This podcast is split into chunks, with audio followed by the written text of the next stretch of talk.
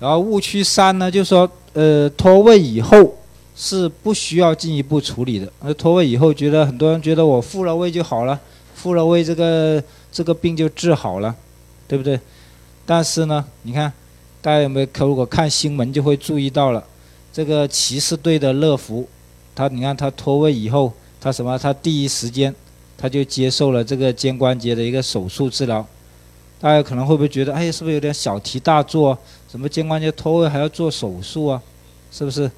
因为他是一个职业运动员呢，他因为他这种什么，你看年龄低于二十岁的患者，肩关节脱位复发率高达百分之九十，呃，所以他很高的一个发病率。特别对乐福，乐福这个这现在是三十岁左右，所以他的脱位来说，他他有他强从事这种强。这么强的强对抗性的这个体育活动的话，他这个脱位率是非常非常高的，所以他第一时间接受了这个手术治疗。他这个西方人他也比较接受这个手术。然后我们另外一个例子是什么呢？我们的这个 CBA 球员到 NBA 打比赛那个孙悦，是吧？孙悦他他也脱位，孙悦他到湖人队是吧？他在奥运会以后在湖人队在训练里面跟队友。跟队友撞在一起之后，他就导致一个肩关节脱位了。他肩关节脱位，经过检查，当时湖人队的队医给他的建议是说，你还是要赶快做一个手术，否则你这个关，否则你的职业生涯会受到影响。但是呢，他因为什么？他觉得什么？他觉得恢复期太长了。他说要休休六个月，他休六个月，我就觉得好像不可以接受，对不对？他就他觉得他还有要备战这个亚锦赛。所以他就没有接受这个，没有接受这个建议，他就不做手术啊，选择这个，哎，我我就我就不做手术，我觉得小心一点，可能就不再拖了。他有这种侥幸心理，但是呢，随后就对他带来是什么？每次复发越来越严重，到什么程度呢？就说他自己已经说脱臼不下四五十次了。就是他，甚至他打打打打比赛，他就拖出来，拖出来，赶快找队医给他敷上去，敷上去以后，他他有时他他有时比赛最夸张什么呢？他第一节脱了位，啊，敷完位以后，他第三节又上去打了，啊，还还能还能得分，对不对？可能他打完之后，他他说到最严重的程度什么样呢？每场比赛上场之前，他都在什么？都在说保佑这这场比赛千万别脱臼。就到这种情况了，这个心理压力也非常大，所以他很多动作他也不敢做出来，所以他的这个水平下滑这么快，也跟他这个老是肩关节脱位，他有这个密切的一个关系。所以到最后，最后什么？呃，到最后，最后他还是要接受这个手术治疗，而且因为他因为他这个手术时间拖了很久，所以一开始本来他可以做一个很微创的，就像乐福一样做一个很微创的手术就可以了。到后面他他什么？你看他这个刀口特别大，你看他从这切到这，你看很多刀口，他是什么？他是说我们我们肩关节里面这个做的比较复杂的一种手术，这种叫做 let letter jet 的一个手术，就是一个法国人发明的一个手术。他什么？他是把一个把喙突劈出来，然后再再移位移到这个加大我们那个他那个呃肩盂的一个骨性结构。所以他就不能够做那种单纯的一个修补术，你看，所以他的刀口特别特别大，所以他反而是自己耽误了自己。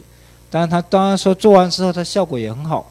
呃，他复他在做完手术以后，他他就再也没有脱过位了。哎，他就觉得这个也很满意，手术效果也很满意。虽然说呃后面做了一个大手术，就是所以说肩关节脱位，他要尽快尽快的处理啊，处理完了才能够恢复这种。活动度，所以我们这个肩关节，我们说从稳定到不稳定的一个转变，就简略跟大家说一下。肩关节，肩关节是本来刚刚跟大家说了，它是一个不稳定的一个结构，因为它这个骨性结构很小。你看它这个骨头，你看它这个骨头就是最里面这一环，最里面这一环就是它原来的一个大小，就跟大家前面说的，它就是一个高尔夫球托。是吧？高尔夫球托托着一个很大的高尔夫球，高尔夫球随时都要滚下来，它为什么不滚下来呢？所以它这个一环一环是这儿，是吧？然后呢，它就我们人很聪明，是吧？再长了这里二环，二环是什么？二环是鱼唇啊，给它加深加厚了，我们的叫鱼唇，盂唇结构给它加深加厚了，就二环。然后三环呢，就什么？三环就是韧带，啊，在在外面再包一层韧带，再包一层韧带之后还不够紧啊，怎么办呢？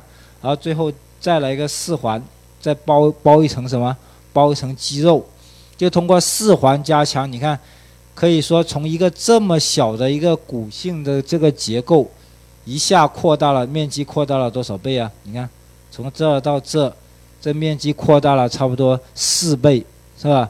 所以从一个很小的一个高尔夫球托，哎，变成一个什么很大的一个很大的一个揪，是吧？它这种它就稳定性就得到了这种大大的一个加强。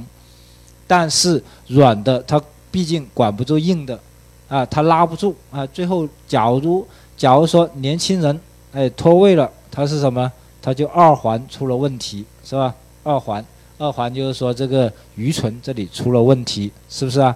所以二环出了问题，他就说，所以他年轻人这这个二环这里裂了，所以说年轻人裂了之后呢，他就导致他经常经常都会脱位，反复会脱位，所以你看他这个复发率很高，嗯，都会不稳，然后所以二环出问题呢，咱们就修二环，对不对？所以现在我们呢就就说通过这个微创的技术呢，全镜下就可以把这个鱼唇这样，你看通过这种。下铆钉给它补起来，绑起来，给它绑上，这样就实现这个肩关节的这个稳定性。然后题外话，这个希波克拉底他也会治这个肩关节习惯脱位，为什么呢？因为原来这个呃希腊来说是一个奴隶社会嘛，奴隶社会来说，他很多奴隶，很多奴隶来说，他当时他们喜欢去航海，他们有一些有一些船。所以那些奴隶干嘛呢？奴隶他是以前的船是干嘛？以前的船都是都是划船的，这个划船什么？这个奴隶是在划左边，那个奴隶划右边那个桨。原来的大船它也没什么帆，都是靠靠人力在划。所以这个奴隶经常划左边，那个一个奴隶经常划右边，划着划着他可能一下用力不当，他一下啪，那个肩关节就脱位了。脱位以后怎么办呢？他就划不了船了，划不了船，这个时候就干嘛？因为奴隶主他是不可能或说会养一个没有用的奴隶，所以这个情况他就会什么把这个奴隶就杀了啊，杀了之后，所以这个然后希波克拉底呢，他是确实是一个很好的一个医生，然后他针对这种情况，他就想了很多办法，所以他是最早提出。啊，他是最早提出这个肩关节习惯性脱位怎么治疗？他最早提出这个问题，因为他发现很多奴隶都都会出现肩关节脱位，而且因为这个这个病，他就丢了性命。所以他怎么解决它呢？他是最早最早通过什么？通过限制肌肉。他最早通过什么？用用这种烙。用这种烙铁的方法，他就什么？他就拿一个烙铁，就像我们是不是以前说烙铁是一种一种酷刑吗？他就拿个烙铁一烙烙在肩关节的一个前方，而且他很聪明，这个医生他知道什么？他知道肩关节脱位是什么？是在前方脱出来。他说肩关节，我们肩关节这是前脱位。他其实他当时没有 X 光，但他也知道说肩关节是一个前脱位，所以他那个烙铁他烙什么地方呢？就烙在我们肩关节的前方，烙在前方之后呢，然后这个奴隶呢就会在前方形成一块疤痕，在前方就会肩关节的前方就会有一个疤痕了，有个疤痕以后呢，这个奴隶的这个外展外旋，它就会受限了。它会受限以后呢，这个奴隶虽然丢失了外展外旋的这个能力，但是它的力量还在，但它外展外旋不行了，它就什么，它就不会脱位了。因为我们脱位是在什么位置上脱呢？我们就是在外展外旋，在这个位置上就会脱出来。你不外展外旋呢，它就不脱出来了。所以他是一个很聪明的医生，他是最早提出这种肩关节习惯脱位治疗方法的一个医生啊。他就说用烙铁法，哎，这里烙一下，哎，他的肩关节活动就受限了。受限以后，这个肩关节就不再脱位了，所以他就得到了一个很好很好的一种一种肩关节一种治疗。但是来说呢，从现代的眼光看，他呢就有点什么呢？就二环惹的病，你你非非非要补四环，那就不对。就是说，也所以它它它的缺点呢，就是说，呃，治完以后这个不脱位了，但活动功能就没有了。但我们现在来说呢，就不接受这一点，所以我们现在呢，就是哪里出的毛病就补哪里。但是对他来说，两千多年前你你要他补这里，那是不可能的事情啊。但所以他在他的这个有限的知识范围内，也对这个肩关节脱位做出了一个很大的一个贡献，他也保住了很多奴隶的一个性命。所以怎么样评价？就是说，大家说我怎么知道我肩关节到底稳不稳定呢？其实很很简单，肩关节的一个恐惧试验，肩关节恐惧试验呢，就是说大家可以自己做一下，就是做什么动作呢？就是做一个举手的一个动作，尤其大家就说能不能够很放心的做一个举手的一个动作？要是大家可以做一个很放心做一个举手的一个动作了，就特别是这样外展九十度，啊，然后再再外旋上举，能能够做这个动作很放心做这个动作了，就证明你的肩关节呢是很稳定的。如果还有点疑问呢？有些人说我举起来好像有点，好像有点担心，但是好像呢又又感觉可以。那在什么情况呢？你可以什么？可以找个人，可以找个人什么呢？在后面推一下你这个肩关节，在在在举起来的时候，推一下它。如果如果说你这样推一下的时候，你也不怕，就说实际上做什么动作了？就要做这个动作，哎，你都不怕的，那就证明什么？肩关节是很稳定的。而假如说这个动作不行的话，哎，或者说一一一往这边一搞，哎，就很怕，就感觉这个肩关节好像往往前走了，那就是存在什么？就存在这个肩关节不稳了，就可能会存在什么肩关节的一个脱位，这种情况是需要需要处理的。而处理怎么处理呢？我们现在就是全镜下，就是微创的，就用关节镜，就只要用三。就开三个小口就可以什么呢？就可以把这个，就可以把这个铆钉，就可以把这个铆钉打在这个骨头里面去，然后呢，再把这个绳子呢，把绑上去，嗯，就把整个鱼唇给它绑上去，给它完全修复了。只要一修复好了，它就会不再脱位了。所以这个是一个很好的一个方法，微创。就要通过做这种手术，就像那个骑士队那个乐福，他就是早期，他第一次脱位，他就做这个手术，他就获得很好的一个效果，他就重新可以去去去打篮球啊。你看他现在在打球，他也没没事，他的肩关节也很稳定。你看这个是我做的一个患者，他这个患者他是什么？他手术之前呢，他是什么？他到什么？他脱位脱到什么程度了？他说他原来是一个很爱运动的一个一个一个年轻人。他说他肩关节脱位以后，习惯脱位以后，他到什么程度了？他说他再也不敢去活动了。他说游泳也不敢游，为什么游泳要做这个动作？他说我每次一做这个动作，咔就脱出来了。然后又又赶快要跑去，都都还没还没下水了，就就找医生去了。他，然后他说，他说搞到他说根本他说什么什么动作不敢做，就很压抑。一个很活泼开开朗的小伙子，变成很内向、很沉闷，整天宅在家里。他说去旅游也不敢去，为什么不敢去啊？因为你你看，假如说你你要去做什么，你要你要坐个地铁，坐个什么车，你都得这样拉着这个吊环，对不对？你拉个吊环这个动作。你你一个急刹车，咔，他又拖出来了，呃，又又得跑医院去，所以是吧？所以你看，其实不要不要说，其实我们在生活中，你你拉个吊环，其实都是都是一个奢望，是吧？他因为他这个动作，他就会他就是一个拖出来的一个什么，所以后面什么他也不知道，也不知道怎么办。他说这个脱位了，他说也不知道哪个医生看这些病，也不知道找找什么人看。所以后面他就也是接受了这种微创的一个手术，后面他后面才才打听到哦，原来这个方法。后面他找我做了这种微创手术以后，哎，你看他就很好的一个功能，你看上举啊，这种外举、外展、外旋呢，它都是可以，他就获得一个很好的一个无痛、无痛，而且又有这种全范围的一个肩关节。所以他现在他又重新去游泳啊，又重新去去玩啊，这样子。你看他原他原来他是一个比较瘦的，你看是，你看他刚做完手术，这是做完手术之后两个月的，两个月他这个情况。那你看他还有什么，还是还是还是比较偏胖一点吧，肚子就是他他原来很爱活动的，而现在就是因为他肩关节习惯脱位以后，他就不活动了。所以有时肩关节有时不好的话，会影响我们的什么？影响我们的心理跟情绪，因为你不敢不敢随便把那个手伸出去。啊，所以就等于是缺乏什么？缺乏交流，缺乏沟通。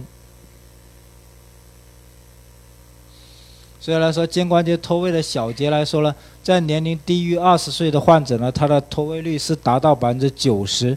所以一般建议呢，二十岁以下或者二十岁左右的这个高运动量的年轻人呢，首次脱位都是要求是尽快。接受一个磁共振检查，评估这个鱼唇的情况。如果是有损伤的话，还是建议尽早进行这个鱼唇的一个修复术。啊，因为他这个脱再脱位的几率实在是太高了，不要有这个侥幸的心理。只有手术将不稳定的关节转化为稳定的关节，我们才有机会享受这种无拘无束的活动。病情轻的呢，可以是全关节镜治疗，就像乐福一样做个那个全镜治疗就行了。如果病情比较重的呢，就要需要切开了，就像就像那个孙悦一样，呃，要做一个比较大的一个刀口给它切开来。但是孙悦这种手术呢，我们国内也做了很多改良。现在我们慢慢来说呢，就孙悦他只是跑到国外去做了。其实孙悦这个手术要在我们国内做的话，这个刀口呢要小得多。因为现在我们在国内做做这种手术来说，现在在。这方面来说是比国外是有领先的啊。然后讲完这个脱位呢，我们就讲第二个问题，就是讲肩关节的第二个问题。因为我们肩关节灵活啊，灵活原因的第一个原因呢，就是说它这种没有什么约束，对不对？没有什么约束，所以它就它就很灵活，对不对？它是一个球窝关节，无拘无束，所以它可以做这个大回旋这个动作，对不对？但是大家反过来想了，它还有还有什么呢？它为什么能够做这种大回环动作？除了它这种骨性结构来说，它有一个第二个问题就是什么？它的这个控制它的肌肉也很多，控制我们肩关节活动的肌肉很多。你看，全部都是全这些一系列的这些这些肌肉都是都是控制我们肩关节活动的，所以控制的肌肉很多。所以它它任何一个动作都有都有一块肌肉来控制。所以来说，它是非常非常的一个灵敏的一个关节。它的核心肌群在哪里呢？核心肌群呢，就是这四四块肌肉。核心肌群就是冈上肌、冈下肌、小圆肌跟肩胛下肌。这个叫什么？肩袖肩袖肌群，是我们这这呃讲这个课的一个一个重点，就是说这四块肌肉是控制我们肩关节的这最核心的一个肌肉。这个和这四块肌肉呢，打个形象的比喻呢，就像四个手指，这四个手指扣在扣在我们的肱骨头上。这四个手指，四个手指，你看大拇指来说呢，就是在前方，就叫什么？就叫肩胛下肌。肩胛下肌在前方，它就负责什么？负责搓。你看，就是说我们的内旋，内旋，我们叫内旋，就靠什么？就靠大拇指这样一搓，哎，它就内旋了。这个是内旋活动。然后呢，它后面这两块呢，这个这个小圆肌跟这个这个冈下肌呢，是什么负责外旋的啊？然后还有上面这个冈上肌呢，是负责抬肩的。抬肩这个动作呢，是最复杂的，就说我们肩关节外展跟上举这个动作呢，是最复杂的。它是要两块肌肉配合，我们才能够举起来。大家有没有想过，我们的肩关节为什么能够举起来呢？大家有没有想过，我们为什么能够这样举手呢？其实我们都要要举手来说，它要两个条件。第一个条件就是说有一个把它往上拉的力量，对不对？我们就相这个相当于一个杠杆，对不对？杠杆来说，首先要有有什么？杠杆的条件就是有一个杆嘛，对吧？第一个条件有杆，那我们有杆了，我们的手就是杆了。那第二个条件是什么？要有力臂，要有力臂，要有个东西能够拽着它。力臂是什么呢？大家有没有想过，我们这样上举的这个力臂是哪是在哪里来啊？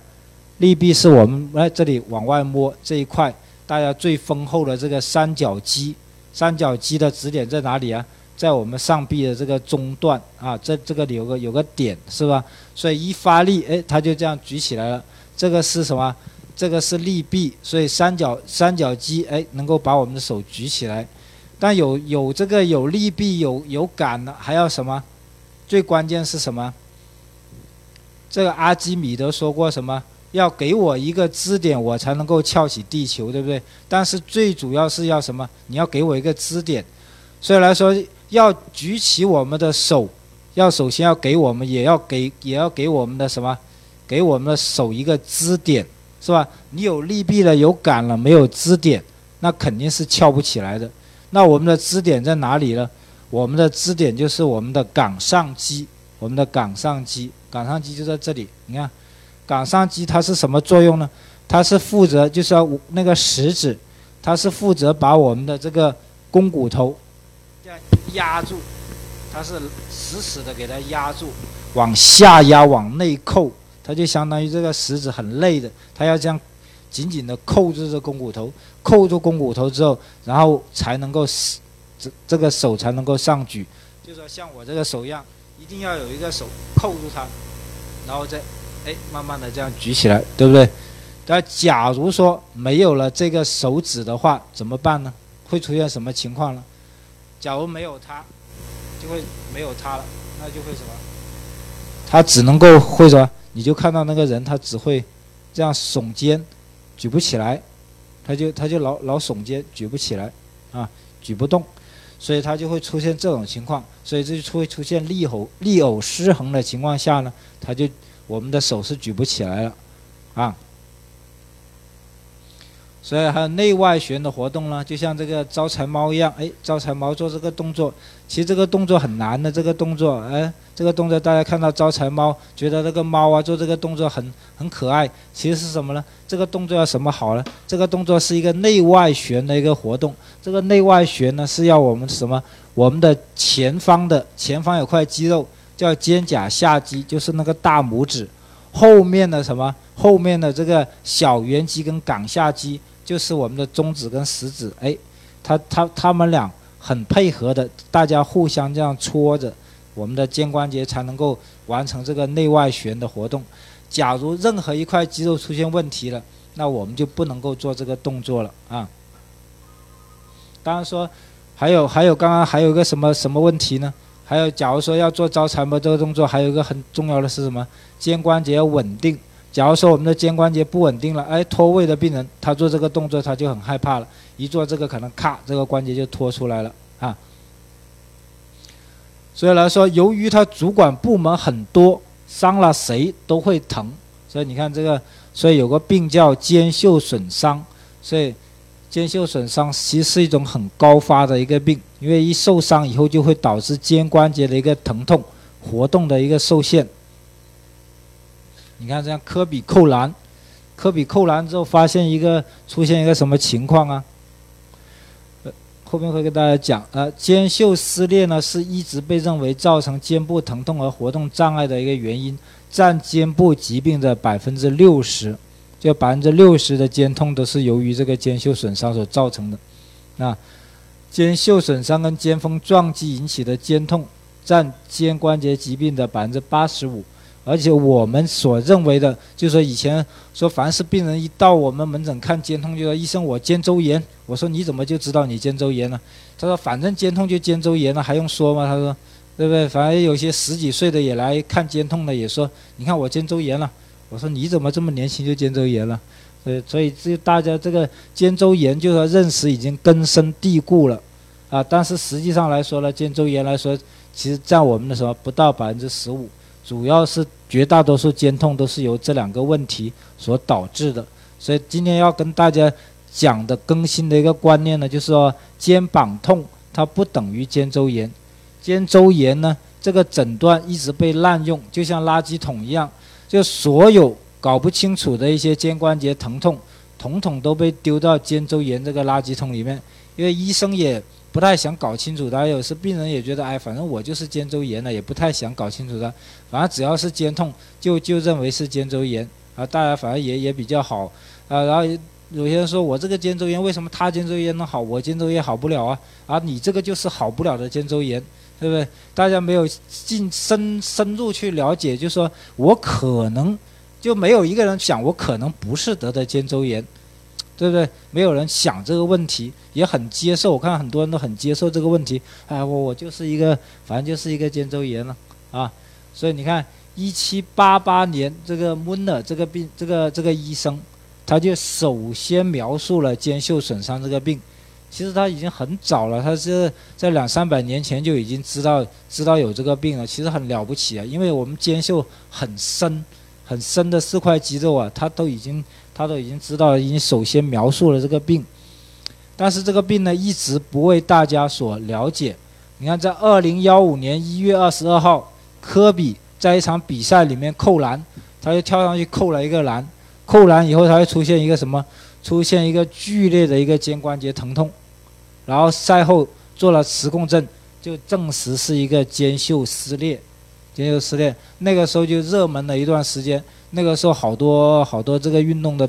人都跑来说：“哎呀，我是不是肩袖损伤啊？我是不是科比这个病啊？”那个时候就大家就很紧张啊，是都都都觉得这个这个病就当时就很出名了。那个时候就热度就短暂的盖过了这个肩周炎啊，但是很快就科比这个好了以后，大家也没再提这茬了，就把这都忘都忘了，而且也跟什么也跟我们的翻译有关，因为我们中文呢这个叫肩袖，但英文来说呢它叫旋转袖，叫 rotator cuff。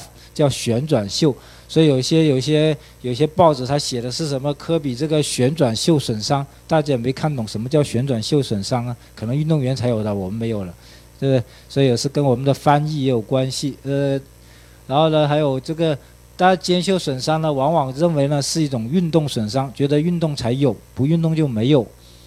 然后实际上呢，在在肩袖损伤其实更多的呢是一种老年蜕变。为什么这样说呢？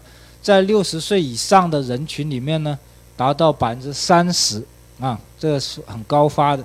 百分之三十是什么概念呢？先拿大家很常见的另外一个病来做比较，大家就知道了。